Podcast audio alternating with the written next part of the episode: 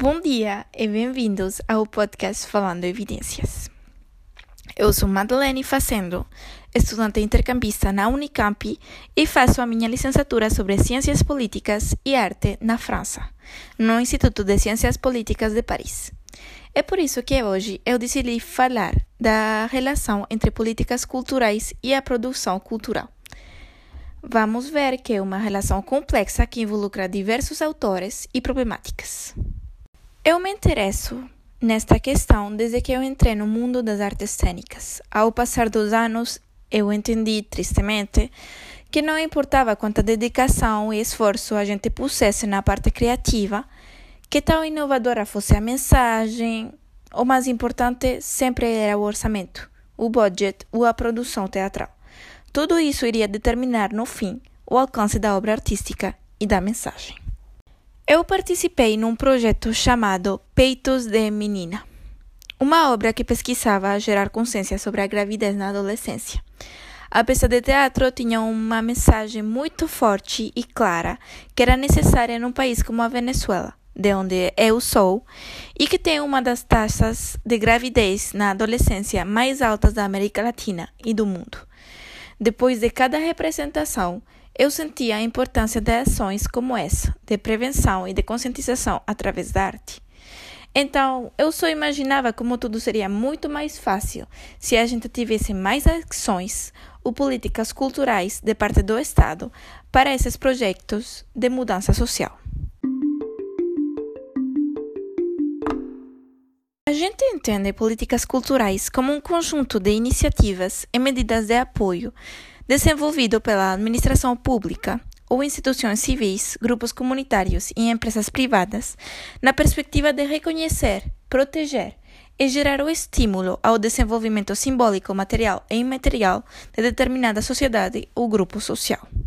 A produção cultural é todo o conjunto de ações que permite que uma obra ou iniciativa cultural e artística seja produzida e elaborada. É o trabalho do produtor cultural que produz espetáculos, mostras, festivais e ele planeja, elabora e executa esses projetos seguindo critérios artísticos, sociais e econômicos. A produção cultural está no teatro, na música, na dança, no circo, nas artes plásticas e qualquer manifestação artística e cultural. Ele se ocupa de todas as etapas da produção, da captação de recursos financeiros, da execução final, passando pela elaboração do orçamento e do cronograma do projeto. É importante ter esse tipo de debate pelo rol que tem a cultura na nossa vida e como ela atua na nossa cotidianidade. A cultura é a tradição, mas também tudo o que a gente consome de arte. Nós vamos abordar a temática sob três ângulos. Primeiro, um repasse histórico da relação entre produção cultural e políticas culturais no Brasil, importante para entender onde a gente está hoje. Segundo, vamos estudar a existência de políticas que eu considero ambíguas e que comercializam demais o rol da cultura na sociedade. E, finalmente, no terceiro ponto, vamos estudar algumas políticas que eu considero que sim são um passo para frente.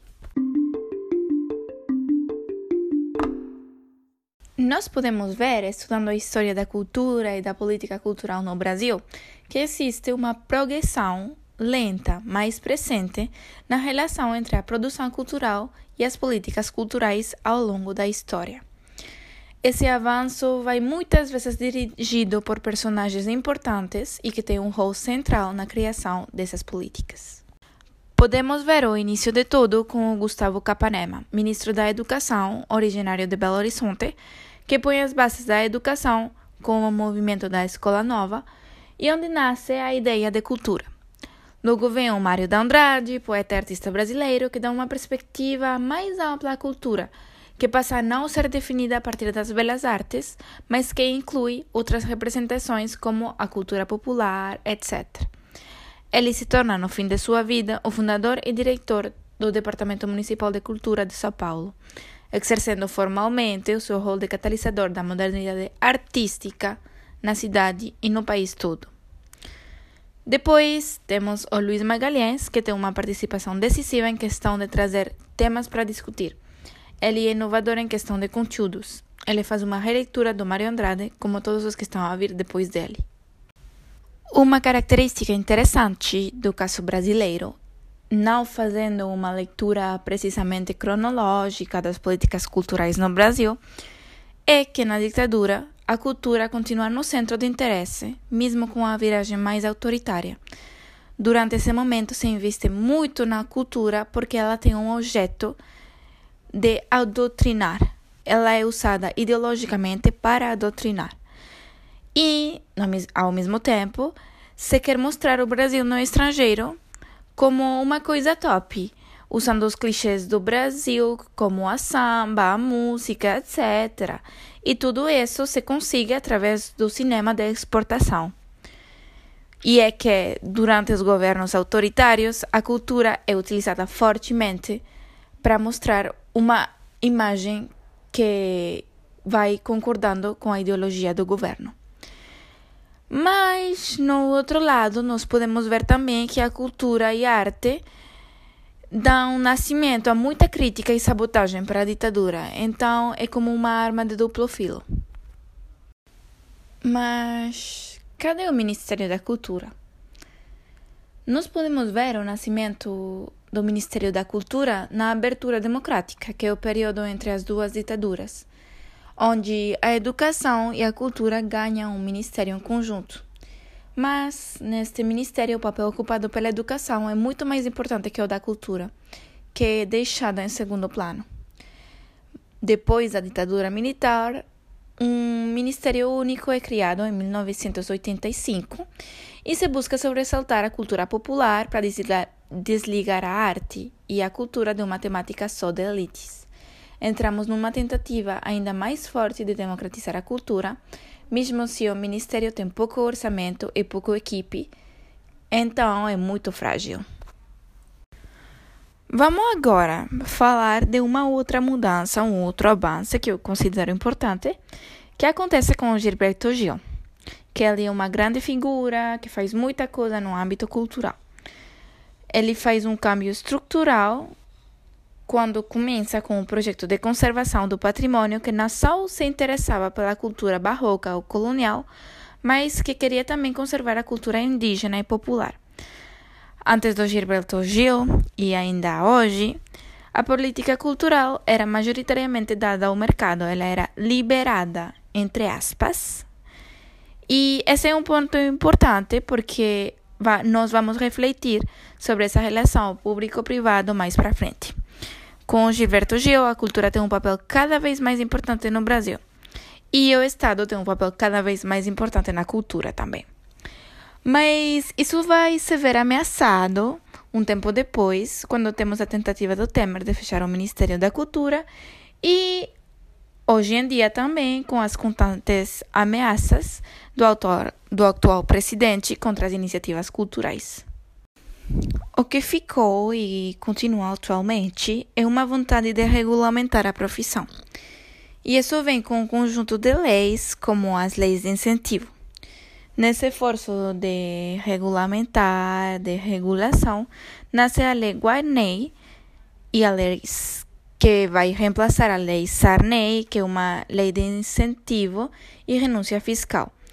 Essas duas iniciativas continuam sendo um pouco excludentes e não promovem tanto a diversidade, que é o que nós vamos ver na próxima parte do podcast.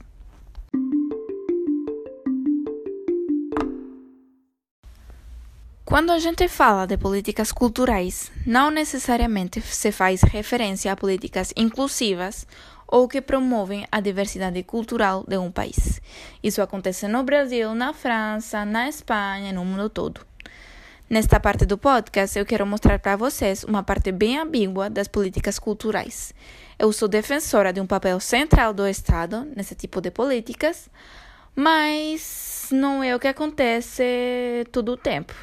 Vou expor para vocês um exemplo de iniciativa que promove mais o desenvolvimento de uma cultura de elite que de uma diversidade cultural.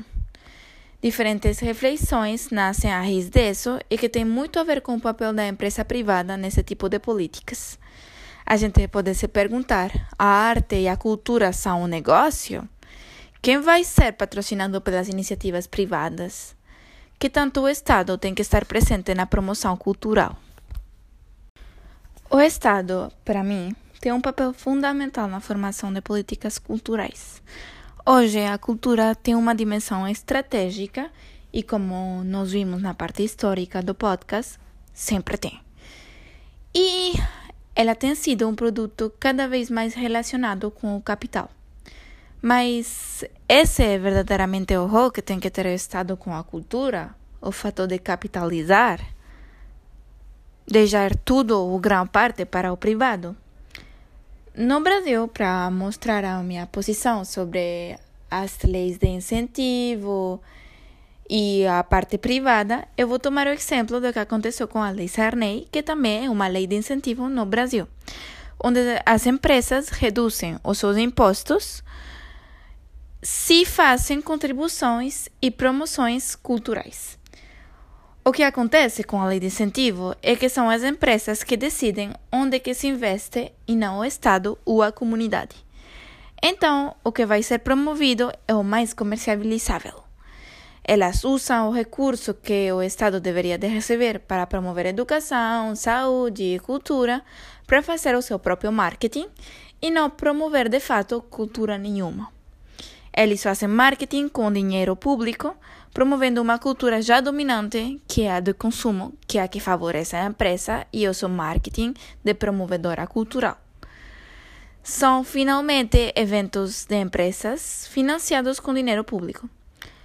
Muita gente do meio da cultura, por exemplo, que eu já vi, critica o Natal do Bradesco e de outras empresas, de outras empresas que é feito com a lei de incentivo.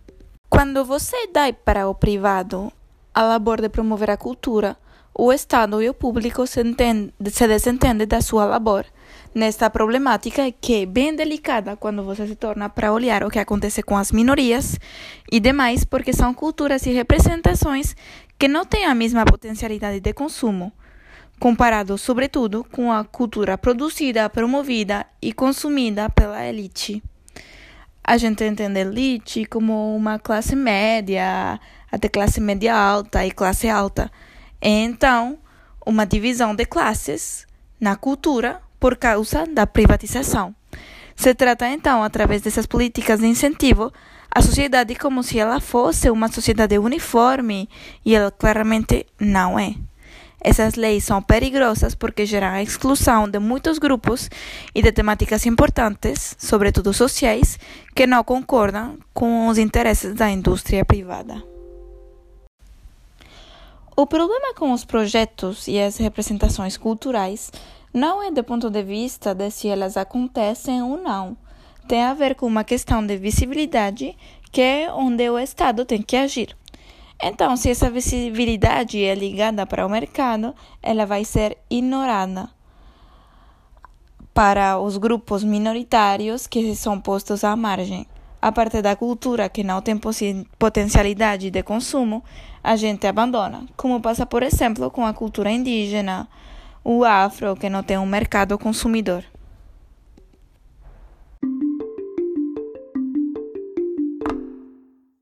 Agora vamos relativizar um pouco o assunto. Não tudo é negativo, evidentemente. Tem iniciativas que se promovem de um jeito mais grande a diversidade e a inclusão da cultura de comunidades não tão comercializadas e conhecidas. Mesmo se, desde meu ponto de vista, o rol do Estado em políticas culturais ainda é fraco e tem que ser mais importante. A chave para mim é não pensar o cidadão apenas como consumidor, mas como um todo que produz, reaciona e consome, e que também inclui os cidadãos que estão fora do mercado de consumo.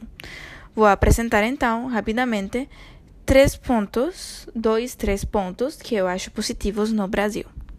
Eu acho que uma iniciativa interessante que acontece no Brasil é a redistribuição entre os diferentes agentes de governo das tarefas especialmente no que concerne à distribuição no território. Eu estou falando do fato que a gestão cultural foi levada para as cidades e para as diferentes divisões do território, federação, estado, cidade, e mudou todas as instituições culturais que estavam lá. mudando então o foco que era dado à cultura. Essa divisão reconhece o poder das cidades, porque é ela que define a cultura que ela quer. Significa dar o dinheiro às cidades e não apenas tirar o dinheiro das cidades, como acontece muitas vezes com a lei de incentivo. A escala de alcance, que é importante para mim, é ainda mais importante porque chega a interessar as populações nas zonas nas quais elas moram. É a descentralização de política cultural, que, portanto, inclui mais minorias e comunidades. Tudo gente se interessa mais. Na mesma ordem de ideias, uma política cultural inovadora e importante no Brasil é o programa Cultura Viva, que é conhecido pelos seus pontos de cultura que se inscreve numa política nacional de cultura viva. Isso vem simplificar e desburocratizar os processos de prestação de contas e repasse de recursos para todas as organizações culturais das comunidades e da sociedade civil. Esse programa articula o Estado, as federações e os municípios com a sociedade civil. Então, é ainda uma vez mais uma tentativa de fazer que a sociedade civil e as comunidades participem na organização cultural de onde eles moram. O programa é agora lei e então a ação é muito mais consolidada, está inscrito no parlamento é, a política é apresentada como uma política de base comunitária que permite que mais gente exerça os seus direitos culturais e mistura os programas com a potencialidade cultural e o desenvolvimento social e econômico da comunidade. Então, os, a certificação é muito mais simplificada então, as entidades e os coletivos culturais são apresentados como pontos de cultura, e isso o que faz é que busca ampliar, dar visibilidade e democratizar o acesso à cultura e à produção cultural para cada vez mais gente. A última iniciativa interessante com respeito ao orçamento, que é sempre o mais problemático em quando se refere à cultura, e a PEC 150, que foi proposta pelo Gilberto Gil em 2001 e 2003 e que se encontra parada no Congresso. Essa iniciativa é muito importante porque faz justamente um relacionamento entre a, o aporte da cultura ao crescimento econômico do Brasil e, na verdade, o que o governo destina para a cultura, que não é não vai da mano a a cultura dá muito mais para o crescimento econômico do que o governo investe na cultura. Nessa data, em 2003, a cultura era responsável, responsável por mais de 5% do PIB brasileiro, do PIB brasileiro, recebendo menos de 2% da receita. Então, o projeto de emenda constitucional que quer vincular não menos de 6% da receita para a área da cultura. Isso faria que o, o Ministério da Cultura tivesse mais orçamento então pudesse participar mais ativamente nas políticas culturais, reduzindo assim o papel do setor privado e aumentando o rol e o papel do Estado.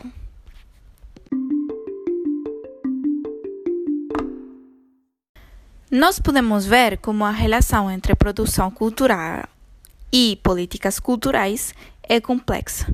Não todas as políticas culturais promovem uma boa e diversa produção cultural. Tem uma reprodução de esquemas de exclusão desde os âmbitos mais sensíveis, como é o da cultura.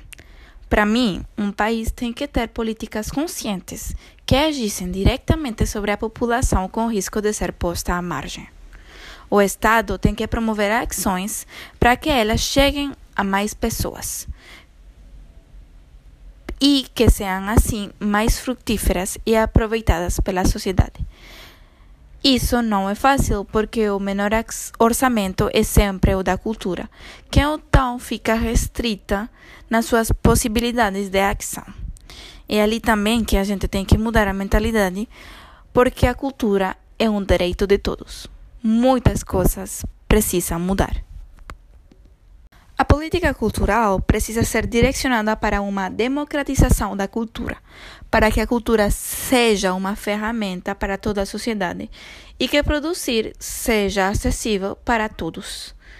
Porque não é só a parte de consumir que é importante.